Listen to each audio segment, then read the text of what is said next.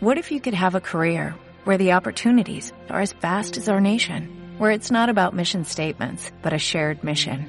At U.S. Customs and Border Protection, we go beyond to protect more than borders, from ship to shore, air to ground, cities to local communities. CBP agents and officers are keeping people safe. Join U.S. Customs and Border Protection and go beyond for something far greater than yourself.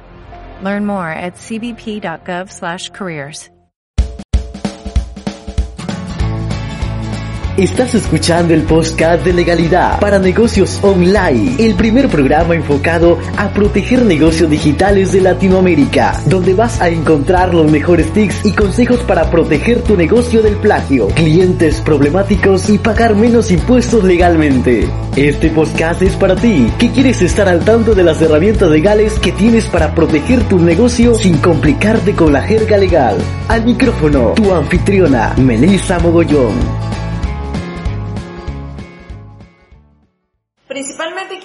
En cuenta que la marca es un activo intangible. Al ser un activo intangible hay diversos criterios que se tienen que tomar en cuenta para poder otorgarle valor monetario a ese activo intangible.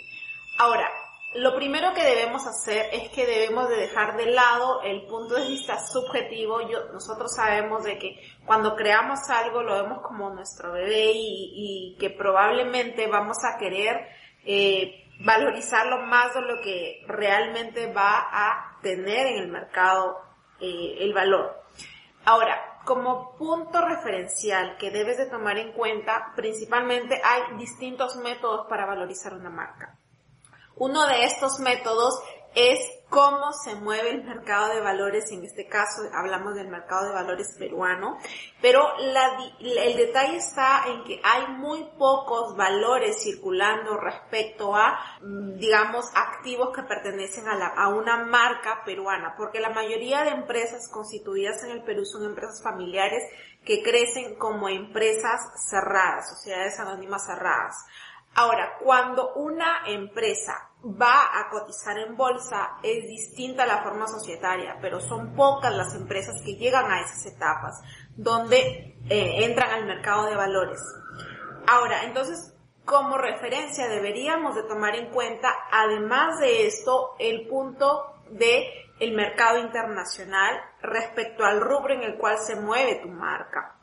Ese es un punto objetivo que deberíamos de tomar en cuenta. Otro punto referencial que podríamos valorizar al momento de encontrar el punto eh, referencial para darle valor a nuestra marca es básicamente cuánto esta marca está aportándole a nuestra empresa, qué tanto de la facturación anual que estamos consiguiendo se depende, mejor dicho, depende de el engagement que tiene la marca respecto al producto como siguiente punto que también se debería de tomar en cuenta es el papel que toma la marca dentro de la empresa al momento de comercializarse. ¿Qué rol juega fundamental respecto al valor que tiene el producto respecto a esa marca?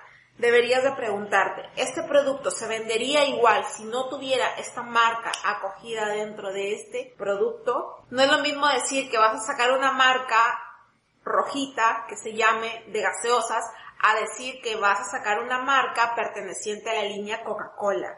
Entonces es distinto. El producto se va a vender mejor porque sabes que tiene la reputación de Coca-Cola inmerso en esa marca, en ese producto, perdón. Como siguiente aspecto que se toma en cuenta es la fuerza que la marca le otorga a ese producto que se comercializa en el mercado. La fuerza viene dada básicamente por el potencial de éxito que va a tener esta marca dentro de su mercado potencial de consumidores. Antes de continuar, quiero hacerte recordar que te espero en melisamogollón.com slash regalo, donde vas a encontrar una masterclass completamente gratuita donde te enseño a ahorrar impuestos para optimizar las ganancias de tu negocio una plantilla de contratos y una plantilla de cotización, entre otros regalos. Te espero en melisamogollón.com slash regalo. Siguiente aspecto relevante también que se tome en cuenta es el compromiso para defender esta marca. No basta solamente con registrar una marca en Indecopy, por ejemplo, o en un registro internacional de propiedad intelectual. Además de registrarlo, tienes que tener una estrategia de defensa y protección de esta marca. Esto es que no permitas que sea utilizado o envilecida la imagen o reputación de esta marca frente a otros productos que puedan perjudicar el esfuerzo que se está realizando para crecer esta marca. Entonces, el compromiso es clave. De ahí que sea importante que detrás de cada creación de marca exista una estrategia para evitar que otras personas o terceros utilicen esta marca. Porque con esto hacemos que se proteja la legitimación del uso que se le puede dar a esa marca dentro de la empresa. Otro aspecto que se tiene que tomar en cuenta es la autenticidad y relevancia al momento de crear y proteger esta marca.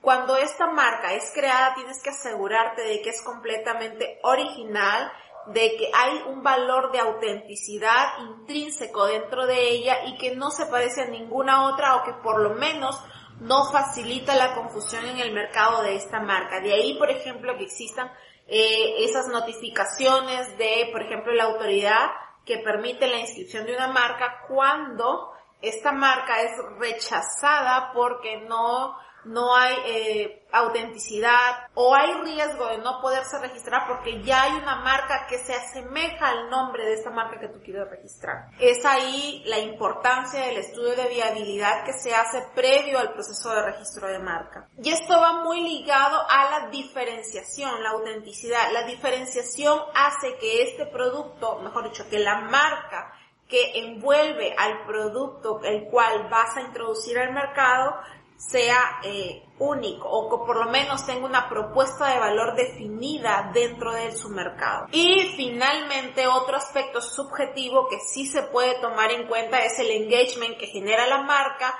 con los potenciales clientes. ¿Cuánto? Eh, eh, el engagement básicamente viene a ser esa pauta de fidelización, esa pauta de compromiso de su público respecto a su marca. Entonces, ¿qué tanto es capaz esa marca de tocar las fibras sensibles de sus potenciales consumidores para que puedan entrar en el rubro, básicamente, en ese círculo de consumo masivo?